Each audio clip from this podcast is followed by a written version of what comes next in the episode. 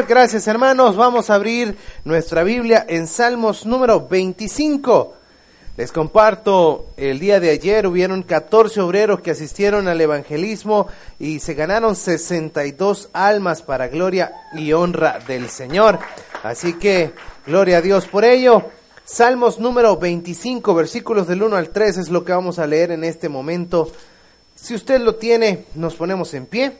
Vamos a leer lo que Dios tiene para nosotros. Salmos número 25, versículos del 1 al 3. ¿Lo tenemos? Demos lectura a la palabra de Dios en el nombre del Padre, del Hijo y del Espíritu Santo. A ti, oh Jehová, levantaré mi alma. Dios mío, en ti confío, no sea yo avergonzado, no se alegren de mí mis enemigos. Ciertamente ninguno de cuantos espera en ti será confundido serán avergonzados los que se rebelan sin causa. Vamos a leer hasta ahí y oramos al Señor. Padre y buen Dios, damos gracias a ti. Gracias por tus bondades. Gracias, mi Cristo bendito, porque si no fuera por tus múltiples misericordias, ya tendríamos serios problemas en nuestra vida, pero damos gracias a ti que eres un Dios de oportunidades, que eres un Dios lleno de gracia, que eres un Dios lleno de misericordia y que a pesar de lo que somos, de lo imperfecto, de los pecadores, de los errores que cometemos a diario, tú nos tienes paciencia. Gracias, Señor Jesús. Gracias por todo eso. Te suplicamos un favor especial a nuestras vidas y te suplicamos también, mi Dios, que en este momento hables a nuestro corazón. Quita cualquier tipo de carga que podamos tener en el mismo, Señor, para que podamos honrarte a ti con nuestra presencia y que podamos dibujar una sonrisa en tu rostro. Perdona todos mis pecados, que son muchos, mi Dios, para que en esta mañana pueda ser presentado limpio delante de ti y que pueda servir como un instrumento, como un instrumento de tu palabra, Señor, que no sea yo, que no sea palabra humana, que no sea pensamiento humano, sino que sea tu sabiduría fluyendo a través de mi ser. Instruyenos, exhórtanos, Señor, anímanos, redargúyenos, motívanos, sea lo que sea que estemos necesitando esta mañana, Señor, alimentanos con este pan de vida que es tu palabra. En tu nombre oramos, amén y amén. Podemos tomar nuestros asientos. Cuenta una historia que un hombre un día soñó que caminaba por la playa junto al Señor y mientras estaba soñando veía que escenas de su vida iban pasando y en este caminar en la playa con el Señor se daba cuenta que en cada una de esas escenas encontraba dos pares de huellas. Unas eran las de él y otras eran las del Señor. Pero cuando la última escena de su vida pasa en este sueño, el hombre vuelve a ver hacia atrás y le llama la atención que en momentos muy continuos, muy a menudo pasaba que en, esos, en esas situaciones solamente había un par de huellas. Y el hombre se impactó y quiso volver a ese momento y pudo comprobar, pudo constatar que los momentos en los cuales solo había un par de huellas eran los momentos más duros de su vida. Y eso en alguna forma le consternó, le entristeció y como estaba con el Señor le preguntó, Señor, ¿por qué fue en los momentos más duros de mi vida que me dejaste andar solo? Ya no estabas tú, solo había un par de huellas en la arena.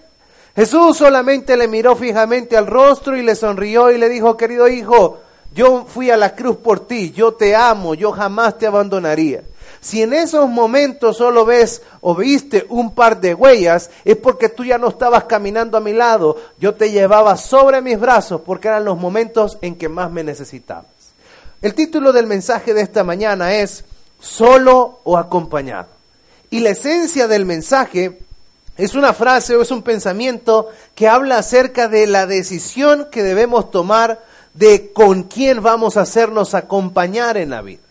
Ese pensamiento dice que si usted quiere llegar pronto, camine solo, pero si quiere llegar lejos, camine acompañado, tomado de la mano con Dios. Y ahí podríamos terminar con el mensaje porque así como inicia con esta proposición, esa va a ser la conclusión. Y no se le olvide, si usted quiere llegar pronto, camine solo, pero si quiere llegar lejos, camine acompañado, tomado de la mano de nuestro Dios.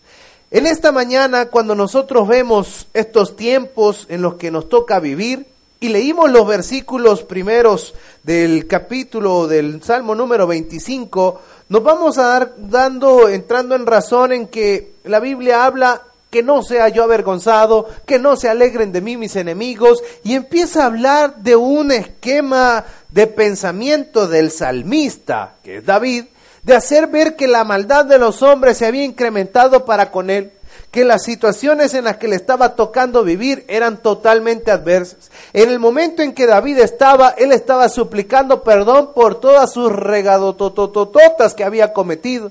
Y para nosotros en nuestros tiempos sería un buen momento para entrar en una reflexión similar a la que entró David en este momento. ¿Quiénes de los que estamos acá creemos que vivimos en tiempos fáciles? Nadie, ¿verdad? ¿Cómo son los tiempos en los que nosotros vivimos? Difíciles. ¿Queremos hablar de dinero? Todo el problema de nuestro país, mucho redunda en eso. ¿Por qué? Por el dinero dicen que no hay salud, por el dinero dicen que no hay educación, por el dinero dicen que no hay seguridad, por el dinero esto, y así va impactando directamente a las familias. Muchos de los que estamos acá el día de ayer tuvimos algún pleito con nuestra esposa, con nuestro esposo, con nuestros hijos. ¿Por qué? Por dinero porque no pudo comprar aquello, porque no le quiso comprar lo otro, porque no pudo llegar a tiempo con lo demás. Y vemos que el dinero empieza a tomar un papel preponderante en nuestro medio y eso lo torna difícil. Y esa escasez, esas dificultades nos hacen darnos cuenta que ahora cuesta el dinero, que ahora cuesta ganarse eso, pero es bien fácil gastarlo, ¿cierto o no? A usted le cuesta ganarse 100 dólares, pero para hacer los pedazos, 5 segundos son suficientes, rapidito.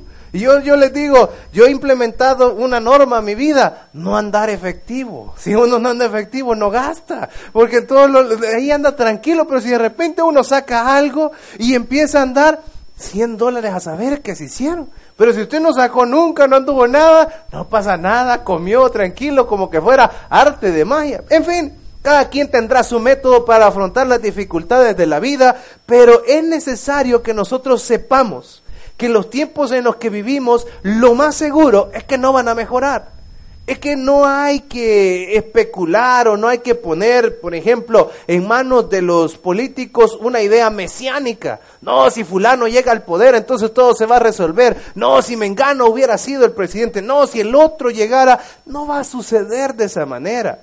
Si algo nosotros debemos tener control es que en estos tiempos que hoy podemos estar viviendo, Debemos prohibirnos a nosotros mismos dar un paso sin estar tomado de la mano de Dios. Usted y yo deberíamos prohibirnos a nosotros mismos, negarnos siquiera la posibilidad de caminar, de dar un paso, de avanzar, si no estoy agarrado de la mano de Dios. Eso es de lo que nosotros deberíamos entender con claridad. Nuestros oídos no deberían hacer otra cosa que atender la voz de Dios. Nadie sabe qué hacer ante esta vida que se nos está presentando. Póngale atención, los gobiernos no hayan qué hacer, no solamente en nuestro país, sino alrededor del mundo ya aprobaron con una cosa. El año pasado nos pusieron un impuesto a todas las transacciones eh, bancarias. Recolectaron no sé cuánto. Dijeron que con eso se iba a resolver. Pues no se resolvió nada. Entonces hoy van con las telefonías. Vamos a ver qué hacen y después van a inventar otra cosa. ¿Por qué? No culpemos, no pongamos. No saben qué hacer. No saben qué hacer. Las cosas se le han salido de control. Cuando nosotros hablamos acerca de organizaciones, no saben qué hacer. Hay empresas que están cerrando. Son alarmantes las estadísticas de micro, pequeñas y medianas empresas que cierran semanalmente en nuestro país. ¿Por qué? No saben qué hacer. No saben qué hacer ante cómo se han comprimido los mercados, cómo se han en alguna forma ausentado las compras del exterior, cómo ya no pueden exportar y no saben qué hacer. Hay empresarios que han caído en depresión porque están viendo cómo delante de sus ojos están desquebrajando los negocios, las empresas por las cuales trabajaron cantidad de años. Pusieron los mejores años de su juventud y frente a sus ojos se están desbaratando todas estas ideas. Es ahí donde yo quiero que nos demos cuenta. Y no solamente en gobiernos, no solamente en organizaciones, no solamente en empresas, sino también en familias. Cuando nosotros nos toca dar consejerías familiares, los padres muchas veces no hayan que hacer con comportamientos que están adoptando sus hijos. Mire, pastores, que yo no hay que hacer, en mis tiempos no eran las cosas así. Este se quiere pintar el pelo, este se quiere depilar las cejas, este anda con esas cosas, anda queriendo buscar la manera de salirse de la tangente y yo no hay que hacer. Mire, este dice que hoy le gustan las carteras de mujer y yo no hay cómo, cómo, cómo volverlo a encauzar si antes no era así. Y empezamos a darnos cuenta que todo eso empieza a funcionar, todo eso empieza a impactar directamente en las familias y nadie haya que hacer. Lo meto a un psicólogo. Pero es que el psicólogo no le dice nada. El psicólogo le dijo, sí, sé libre, déjate ir y todo lo demás. Y salió queriendo ser el novio de mi hijo, Dios santo. Y entonces en ese rollo nos vamos dando cuenta que nadie encuentra qué hacer. Por eso en un momento como hoy es necesario que nuestros oídos estén plenamente atentos a la voz de Dios. Estén plenamente atentos a la voz de Dios. Y yo sé que muchos de los que estamos acá, en algún momento de la vida hemos pronunciado, todo este tiempo estuve equivocado. Y eso es algo de lo cual yo quisiera que pudiésemos ahorrar a la luz del versículo 3. Vean lo que dice el versículo 3 de Salmos número 25. Ciertamente ninguno de cuantos esperan en ti será confundido. Serán avergonzados los que se rebelan sin causa. ¿Qué pasa con esto? Cuando dice, ciertamente ninguno de los que esperan en ti serán confundidos. Nos vamos a ahorrar esa frase de, todo este tiempo estuve equivocado. Si hoy empezamos a oír la voz de Dios, si hoy empezamos a escuchar la voz de Dios, qué duro es toparnos cuando hemos tenido eh, o cuando hemos estado creyendo en algo o en alguien por mucho tiempo y de repente nos topamos con la verdad y nos damos cuenta de cuán engañados hemos estado todo ese tiempo. Eso es de lo cual Dios quiere ahorrarnos en esta hora. Si usted cree en usted, más de lo que cree en Dios, un día va a pronunciar todo este tiempo estuve equivocado. Si usted cree más en los talentos que usted tiene, en las habilidades que usted tiene, en el conocimiento que ha adquirido y cree más en todo eso de lo que cree en Dios, un día va a decir, todo este tiempo estuve equivocado. Y Dios esta mañana habla a tu vida para que cambies la forma de ver las cosas y digas, yo quiero escuchar la voz de Dios. Y que anheles eso que puedas saber qué es lo mejor para tu vida. Nosotros no nos equivocamos voluntariamente. Nosotros deseamos voluntariamente, porque nadie de los que está acá quiere pagar consecuencias de nuestros desvaríos. El detalle está en que no hemos prestado atención a la voz de Dios. Si usted espera en el Señor, nunca va a caer en esa confusión. Si nosotros esperamos la voz de Dios, si esperamos el silbato de Dios, si esperamos la dirección de Dios en el momento de Dios, no va a haber confusión para ninguno de los que estamos acá. Yo quisiera animarle esta mañana a que nos hagamos acompañar por Dios. Dios es alguien que nunca nos va a dar un mal consejo. Vea lo que dice el versículo 4. Muéstrame, oh Jehová, tus caminos, enséñame tus sendas. Muéstrame, oh Jehová, tus caminos, enséñame tus sendas. Dios es alguien que siempre le va a dar un consejo acertado. Dios es alguien que nunca le va a orientar o le va a guiar o le va a orillar a algo erróneo, sino por el contrario, Dios siempre quiere nuestro bienestar. La Biblia dice que Él tiene pensamientos de bien y no de mal para todos los que estamos acá sin darnos cuenta, somos nosotros los que hemos entrado en un proceso de autodestrucción con nuestras malas decisiones, con nuestras necedades, con nuestros tapones en los oídos para evitar que la voz de Dios penetre en nuestras vidas. Muchos de los que estamos acá hemos llegado al Señor un tanto revolcados. ¿Sí, ¿Sí o no? Hemos llegado después de varios trotes, después de varios golpes en la vida, después de dos divorcios, amén. Después de un par de trompones, después de una úlcera gástrica, después de un susto en el hospital, después de, qué sé yo, cualquier cantidad de cosas, pero no fue así el llamado de Dios. Cuando eras chiquito alguien te habló, cuando eras pequeño tu mamá te decía, había un primo, había un tío que vos le decías que era loco porque siempre te vivía invitando a las cosas del Señor. Todas esas cosas fueron pasando en tu vida. Entonces no es que Dios fue malo, sino que nosotros cerramos los oídos a la voz que Dios había enviado directamente a nosotros. Hágase acompañar de Dios. Cuando le hablo acerca de caminar solo o acompañado, es muy cierto cuando se dice que es mejor solo mal acompañado. Eso es cierto, pero por eso le estoy animando en esta hora a que se haga acompañar de Dios. Separados de mí, nada podéis hacer. Y eso Cristo lo estaba diciendo cuando estaba hablando de la vid y los pámpanos. Y él decía que él era la vid y vosotros los pámpanos, separados de mí, nada podéis hacer. ¿Qué son los pámpanos? Esos racimos de, de uvas. Si usted los corta de la vid, ya no siguen creciendo ya no alcanzan su madurez, ya no son un fruto codiciable, ya no, ya no sirven para nada. Pero cuando están pegados a la vid, ahí tienen vida, ahí se están nutriendo, ahí se están fortaleciendo, ahí están tomando valor hasta que llegan a su punto. Pero de lo contrario, nada podemos hacer. Por eso es que Dios en esta hora está haciéndonos ver la necesidad de no caminar lejos o sin Dios. No estamos en tiempos de caminar lejos o sin Dios. La gente anda con una tremenda psicosis. Usted puede no andar haciendo nada malo, pero la gente anda con, ese eh, delirio de que todo está mal, de que todo está peligroso.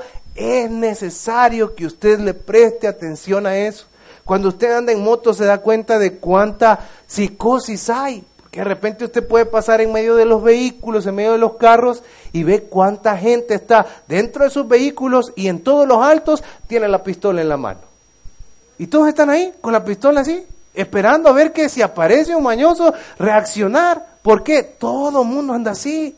Todo el mundo anda con eso. Yo recuerdo que hace un tiempo, por cosas, me, me, tocó lo mismo y quizás veníamos un poquito rápido y fuimos a quedar justo enfrente de la ventana de un señor y veníamos en moto.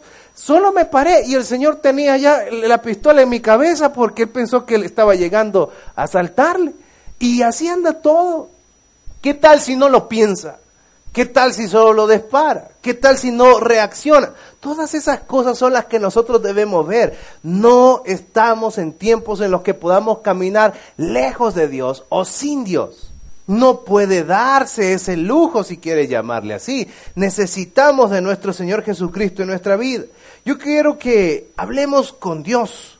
Hablemos también no solamente orando de una manera religiosa o cumpliendo con un compromiso, no. Hablemos o aprendamos a hablar como Dios habla.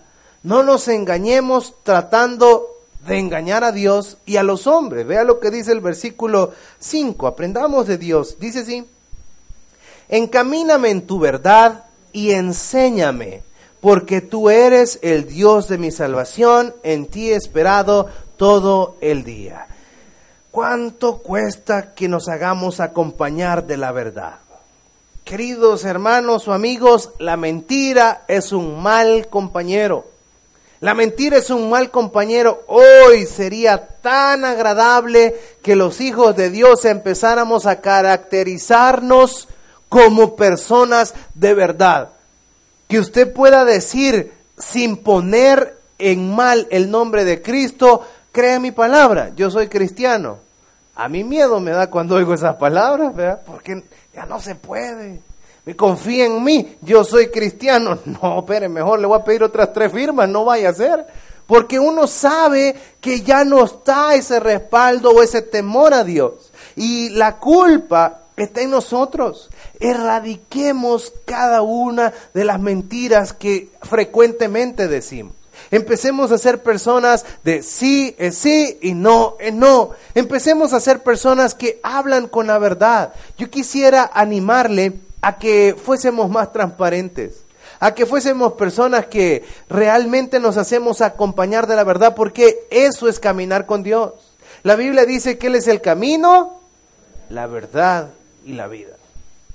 Si la verdad anda en sus labios, si la verdad anda en su boca, usted anda caminando con Dios.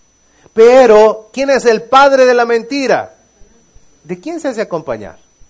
¿Dice más mentiras que verdades en el día? ¿O dice más verdades que mentiras? Así puede tener usted una idea de con quién está caminando más a menudo. Si camina más con su chero el diablo, amén, o camina más con nuestro Señor Jesucristo, que es nuestro Salvador. Y yo siempre le aconsejo lo mismo, deje de andar culpando al diablo por todo. Fíjese que venía para la iglesia, pastor, pero ¿cómo es el diablo? Fíjese que había una gran trabazón. Fíjese, pastor, que hoy iba a servir, pero viera cómo es el diablo, que se me arruinó la camisa. Fíjese, pastor, que, y no, hombre, tiene una gran cherada con el diablo, si todo, el diablo ha andado con él todo el día. El diablo ha andado, el diablo hizo que no viniera a la iglesia, el diablo hizo que no viniera a servir, el diablo hizo que no, que no orara en la noche. Mira cómo es el diablo. Yo iba a orar, pero en eso me quedé dormido. O sea, el diablo hasta le canta canciones de cuna. Así de estrecha es la amistad que tiene con el diablo. Es necesario que nosotros aprendamos mejor a caminar con la verdad a caminar con la verdad, porque si nosotros somos personas mentirosas, ahí va calando, eh, ahí es como va entrando Satanás en nuestras vidas. Debemos aprender a caminar de esta forma. ¿Sabe? Cuesta. ¿Sabe que la gente se va a enojar con usted cuando usted sea más sincero? Cuando usted empiece a hablar con la verdad, usted va a empezar quizás a, a, a, no caer tan bien, porque nos hemos acostumbrado demasiado a la mentira. Nos hemos acostumbrado demasiado a eso. Yo quisiera que pusiéramos en nuestro corazón el deseo de avanzar en sinceridad. Si usted va a hacer una observación, que lo haga con la verdad. Hey, ¿cómo estás? ¿Todo bien? No es cierto. Anda bravo con él porque le hizo esto, le hizo lo otro y ahí va. Y, con la mujer es bien difícil. ¿Qué te pasa? Nada. Dios santo. Y usted sabe que nada es todo. Le pasó un gran rollo en su vida y de ahí nosotros tenemos que tener control. Aprenda a hablar con la verdad. Y todo eso nos va a ir solucionando la vida. Es necesaria una dosis de sinceridad a un tiempo tan falso como en el cual estamos viviendo. Y nosotros somos los encargados de pregonar esa verdad. Empiece usted a hacerse el reto de que todo lo que vaya a decir es que va a hacerlo con la verdad. Si lo están invitando a un lugar y no quiere ir, diga, no, no voy a ir. ¿Por qué? Porque no quiero ir. No se invente una excusa. Es que, es que fíjate que tengo que... Y se enredan y va, va, va, bueno, vamos. Ya estuvo. Ya hay gente que tiene una habilidad increíble para mentir. Y eso es de lo que nosotros no deberíamos jactarnos. Este es bueno para dar paz, dicen muchos. Y es de lo que nosotros deberíamos aprender a no jactarnos. Que le cueste mentir que le cueste mentir y así vamos a ir avanzando a hacernos acompañar más de Dios, porque Él es la verdad. Dígalo, dígalo, aprenda a decirlo con toda claridad. Fíjate que eh, quiero descansar ese día, por eso no puedo ir con vos. Mira, que vamos a estar, no, no quiero, fíjate que necesito descansar en este momento, fíjate que necesito hacer esto, lo otro, pero hablemos con la verdad. No tengamos que andar tapando con mentiras los deseos verdaderos de nuestro corazón. Una cosa más que quiero que recalquemos en este capítulo o en esta porción de la escritura es que usted no me dejará mentir que hay matrimonios, o hay historia, mejor dicho, de matrimonios de años. Y estos matrimonios de años, cuando usted les pregunta por qué están juntos, no solamente están juntos por el amor que siente el uno por el otro, sino que también están juntos por la gratitud de haberse soportado tanto o de que le soportaron tanto, ¿cierto o no? No, yo no, yo no dejo a mi señora porque sí me ha aguantado. Sí me ha aguantado esto, me ha aguantado lo otro, me ha aguantado aquello. Entonces, más que solamente el amor, también les une la gratitud de haber aguantado, de haber ayudado, de haber empujado, de haber estado ahí y decir, no, ahorita sería lo peor que yo podría hacer, de, de, de, dejarla atrás, de olvidarme de ella, de no ayudarle, de no echarle la mano, porque hay gratitud en mi corazón. Hay amor, pero también hay gratitud. Y sabe que lo mismo sucede con Dios. Vea lo que dice el 6. Acuérdate, oh Jehová, de tus piedades y de tus misericordias que son perpetuas. Si alguien nos ha tenido paciencia, todos los que estamos acá, ha sido Dios. Pregunto en esta mañana, ¿por qué abandonar a Dios si nos ha tenido tanta paciencia? Póngala tranquilita. ¿Cuántas veces ofendió a Dios solo esta semana? La muchachita que cuentió. Amén. Okay. Y, ahí está.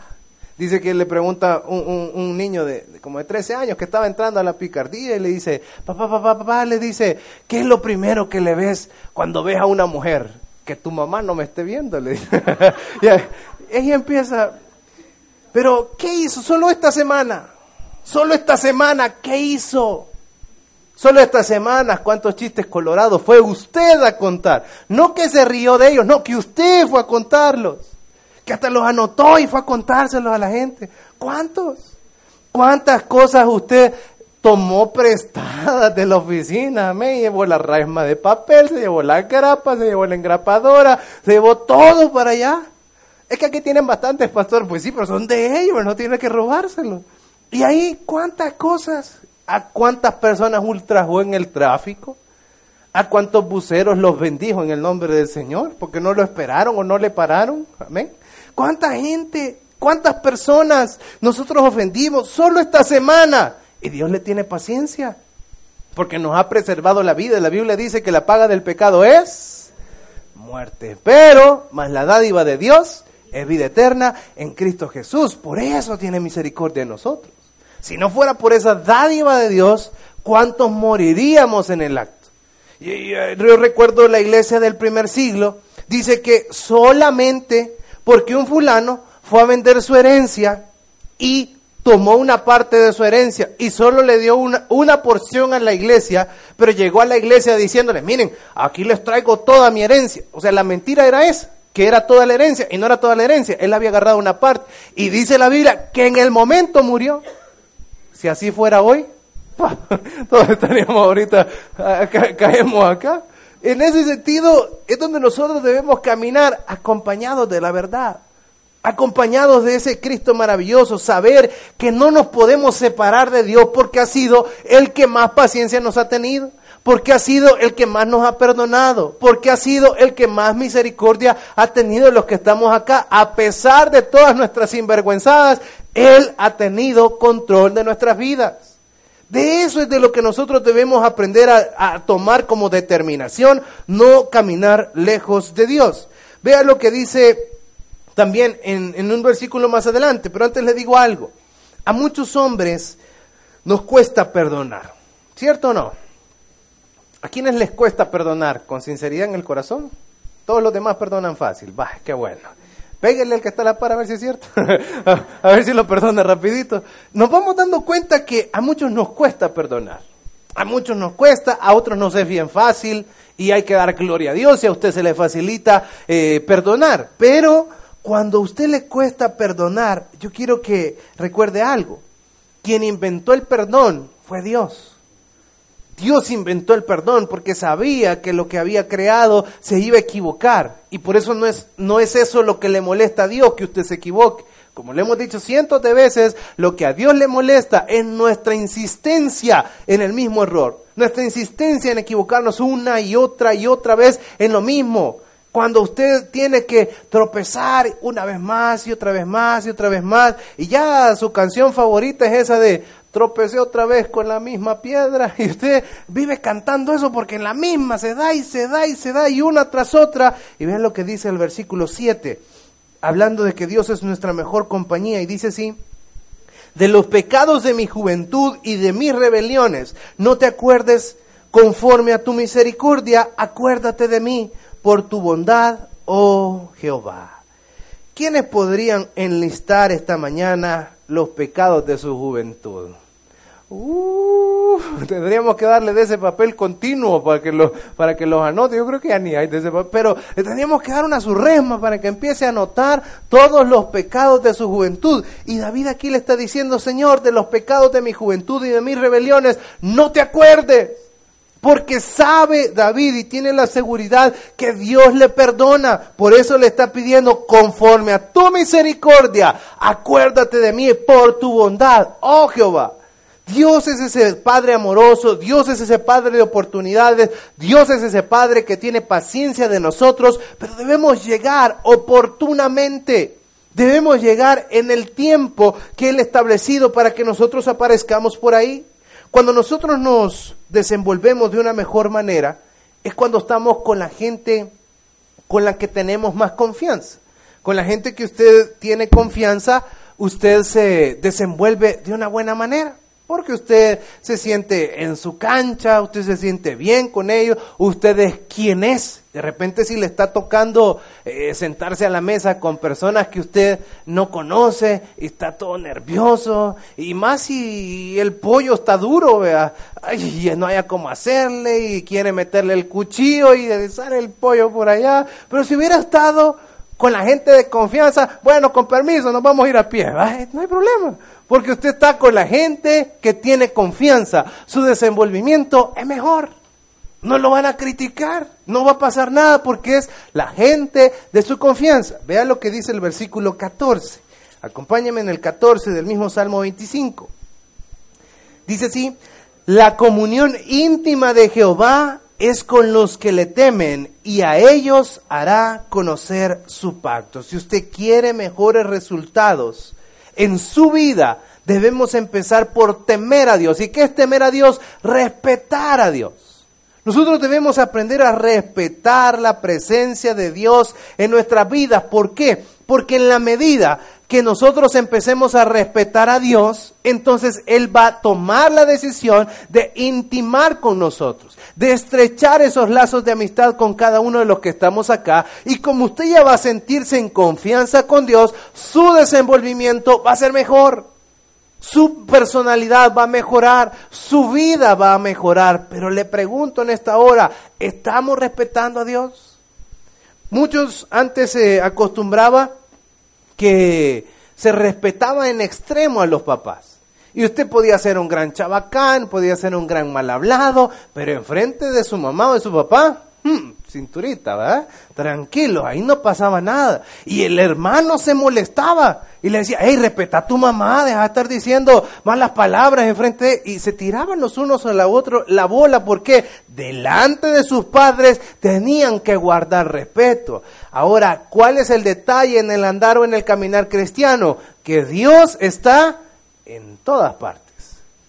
A donde quiera que vaya, usted tiene que respetar a Dios. Porque si nadie le está viendo, Dios sí le está viendo. A donde quiera que estemos. Dios tiene los ojos en los moteles. Amén. Dios tiene los ojos en los gimnasios. Dios tiene los ojos en las universidades. Dios tiene los ojos en su negocio. Dios tiene los ojos en su colonia. Dios tiene los ojos en su cuarto. Dios tiene los ojos en ese baño donde usted se mete a hablar en secreto por teléfono. Ahorita. Ahí está Dios. Ahí está Dios. En todas esas vuelticas que usted se quiere andar echando, ahí está Dios. Dios está en todas partes. Repétele. Repétele, ¿qué es lo que yo estoy buscando a través de esto? Que nuestra vida sea mejor que nuestra vida encuentre esa gracia delante de Dios, que nosotros podamos honrarle a Él con nuestro respirar, porque en todas partes está Dios. Dios está en todas nuestras rabietas, en nuestras cóleras, cuando usted se pone a gritar malas palabras, Dios está en todas partes. Cuando usted cierra las puertas de su casa para echarse su cigarrito y que nadie lo vea, Dios está ahí. Dios está ahí, Dios está ahí eh, cuando va usted al súper y de escondida echa su botellita. ¿ah? Dios está ahí cuando usted de escondida quiere echar su, su six. Amén. Ay, Dios está ahí. Mira, el 24 de Golden está barato. Echalo. Hay que economizar. Y ahí va. Y ahí va. Dios está ahí. Dios está ahí en todas esas partes en las cuales nosotros queremos crear cierta permisividad. Se trata de su negocio con Dios. Se trata que respete a Dios y Él está en todas partes. De eso, Dios está ahí detrás de la pantalla de su celular viendo todo lo que usted escribe. Dios está ahí detrás de la pantalla de esa computadora viendo todo lo que usted está enviando, viendo todo lo que usted está viendo, viendo todo lo que usted está comentando, viendo todo lo que usted está compartiendo. Dios está ahí. Y nosotros debemos tener control de eso. Nosotros tenemos que ponerle toda, toda, toda nuestra atención a saber que Dios está pendiente de sus hijos. Nuestra mirada debería estar siempre acompañada por el deseo de ver a Dios y no de ver otra cosa. No hay tiempo que perder buscando vías alternas. Vea lo que dice el versículo 15. Mis ojos estén siempre hacia Jehová, porque Él sacará mis pies de la red. Léalo conmigo una vez más la primera parte del 15.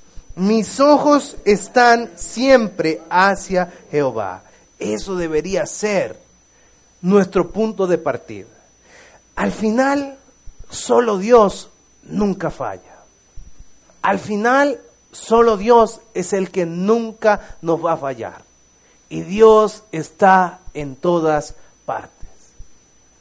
Un día de esta semana, no, la semana, hace como la semana, bueno, esta semana fue uno y hace dos semanas fue otro, me dolió descubrir a, uno de mis amigos eh, haciendo un malabar para juntarse con su amante. Me dolió. Hasta ahorita no le he dicho. Hasta ahorita no le he dicho que yo lo vi. Hasta ahorita no le he dicho que yo me di cuenta. Hasta ahorita no le he dicho eso. Y a mí me dolió y dije, ay, porque le amo, porque le aprecio, porque le estimo. Yo sé que después de eso viene una gran revolcada. Y me dolió. Y yo estoy esperando la revolcada para cacharlo. No le digo por no incomodarlo. No le digo para que no tenga pena conmigo. No le digo para que no diga, ay, se dio cuenta el pastor. No le digo por eso, pero, pero lo vi. Y me dolió porque yo sé que después va a haber que robarlo. Yo sé que después no sé en qué parte Dios le va a mover, Dios le va a tocar. Y eso es algo de lo que nosotros debemos tener control. Puso quizás sus ojos en un amante en vez de haber puesto sus ojos en Dios, conociendo tanto de Dios conociendo tanto de Dios, hablando casi todos los días conmigo, eh, compartiéndole que esto no es una religión, que esto es una relación con Dios. Eso es de lo que nosotros debemos entender. Yo quisiera que prestásemos atención a eso. Y, este amigo no tiene ni idea, porque ¿cómo es Dios? ¿Cómo es Dios? Yo iba con alguien en otro vehículo y yo hasta iba a bajar la ventana para saludar, pero en eso vi que estaba en la movida, no, la subí. Que no me vea mejor que no me vea, ¿por qué? Duro, duro, porque yo sé que los hijos pueden pagar, yo sé que su, su negocio puede pagarlo, yo sé que su empleo puede pagarlo, yo sé que eh, su familia puede ser tocada, yo sé todas esas cosas y es donde nosotros debemos aprender que nuestros ojos estén puestos en Dios. No vivimos tiempos donde podemos desviarnos. Dios es el único que al final nunca nos falla. Todos nos pueden fallar. Todos le podemos fallar. El único que nunca falla se llama Jesucristo. Por eso debemos estar bien a cuentas con Él. Vea un versículo más. Estos tiempos tan duros en los que vivimos solo pueden ser ablandados con la compañía de mi Cristo. Si son duros los tiempos, usted quiere ablandarlos, métase con el Señor. Métase con el Señor. Yo le digo, cansa, muchas veces físicamente hay un desgaste, pero usted debe saber que así como están de duros los tiempos, la única forma de ablandarlos es metiéndonos con el Señor. Yo se lo doy como testimonio de vida, yo me he metido hoy más de lleno que nunca a tomar todo, a hacer todo. Y yo les digo, empezamos una gran maratón hace días, desde, desde la planificación del desafío, no hemos parado, seguimos, vamos toda la semana, eh, hoy estamos acá, por la tarde seguimos, el lunes es el único día que un poquito baja la carga, martes, miércoles amaneciendo con Dios, pan y chocolate, jueves estudio bíblico, viernes de milagros, sábado evangelizar, domingo en la mañana acá, seguimos, pero ¿qué? Yo sé que estos tiempos duros en los que vivimos, la única forma de ablandarlos es con el Señor. Porque a donde usted quiere abrir espacio para usted, no, si usted se desgasta, no, es que yo quiero abrir el espacio porque voy a, voy a ver, voy a visitar, voy a hacer lo otro en día domingo, en mis días que yo he agendado al Señor, le van a complicar.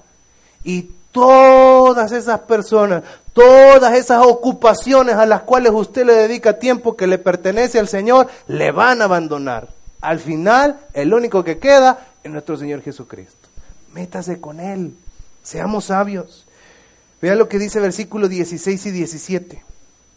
Mírame y ten misericordia de mí, porque estoy solo y afligido.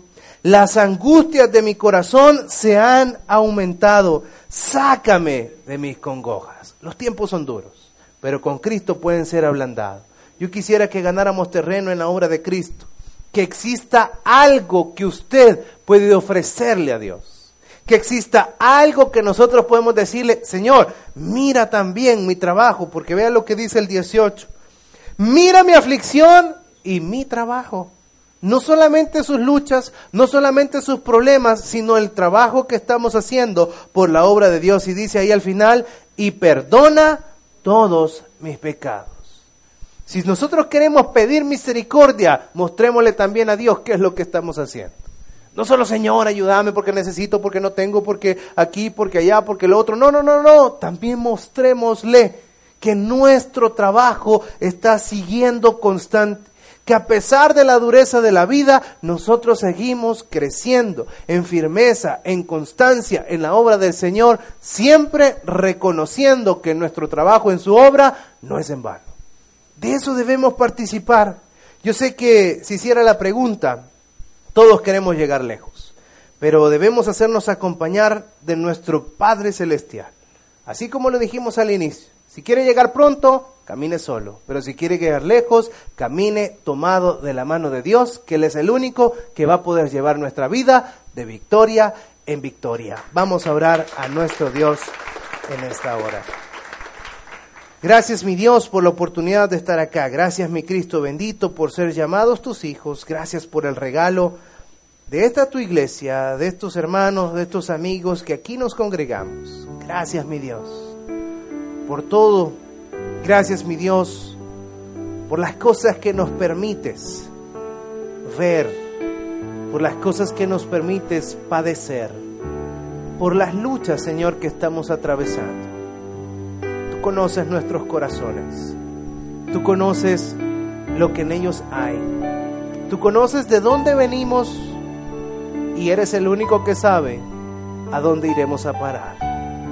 Pero el deseo de nuestro corazón esta mañana es ya no caminar más solos, sino acompañados por ti. Que eres esa voz de verdad, que eres esa voz de instrucción, que eres esa voz de paz, que eres esa voz de enseñanza. Gracias, mi Dios. Gracias por la oportunidad de escuchar de ti. Gracias por la vida de David, que nos hace darnos cuenta de esos tiempos angustiosos de un hombre que era tu siervo, que había sido hecho conforme a tu corazón. Y si le pasó a David, nos puede pasar a nosotros. Es por eso que esta mañana, mi Dios, te suplico que todos los que estemos acá nos arrepintamos de haber querido caminar solos. Nos arrepintamos de el tiempo que le hemos dedicado a otras cosas en lugar de dedicártelo a ti. Perdona, Señor, aquel que pone excusas para todo. Perdona aquel que pone pretextos para no entregarse de lleno a ti. Perdónanos, Señor, a los que te hemos servido por religión y no por devoción. Perdónanos, Señor. Permítenos entrar en ese espacio de sinceridad para contigo. Si en esta hora hay alguien acá que no ha recibido a Cristo en su corazón como su Salvador personal, yo quiero invitarle que ahí donde está pueda levantar su mano para recibir a Jesús, mientras la iglesia en esta mañana canta con el corazón diciendo, he decidido seguir a Cristo, he decidido seguir a Cristo, he decidido seguir a Cristo. No vuelvo atrás, no vuelvo a... Vamos, dígalo con el corazón. Si otro se aparta, si otro se aparta, se aparta, yo no lo haré.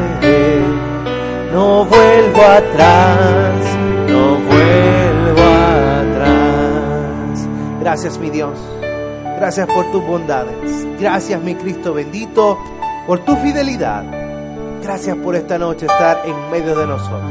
Esta mañana, si usted quiere encomendar su vida para que en ninguna de sus áreas estemos caminando sin Dios, quiero invitarle que me conceda el privilegio de orar por su vida ahí donde está, que pueda levantar su mano, que recibamos del Señor. Padre y buen Dios, en esta mañana oramos a ti. Con nuestras manos alzadas al cielo recibimos de ti esa bendición. Recibimos de ti esa aprobación de que nos acompañarás, de que estarás con nosotros, instruyéndonos, encaminándonos por la verdad, Señor, librándonos de todo peligro, haciendo que no se alegren de nosotros nuestros enemigos, fortaleciéndonos en nuestras debilidades, motivándonos en nuestras tristezas, alimentándonos en nuestra necesidad, proveyendo en la escasez, Señor, sanando en la enfermedad. Creemos que eres nuestra compañía perfecta. Queremos llegar no pronto, Señor, sino lejos a ese destino que tú tienes preparado para nosotros. Mi Cristo, conviértenos en hijos agradables a ti, en hijos de los que tú te sientas orgulloso de tener. Conviértenos de nuestros malos caminos, endereza nuestras veredas. Permítenos estar en paz con todos, Señor. Glorifícate lo que resta del día aquí en tu casa, porque todo Padre bendito lo hemos pedido en el nombre de Jesús. Amén Amén. Si es para el Señor, déselo con su corazón. Que Dios nos bendiga.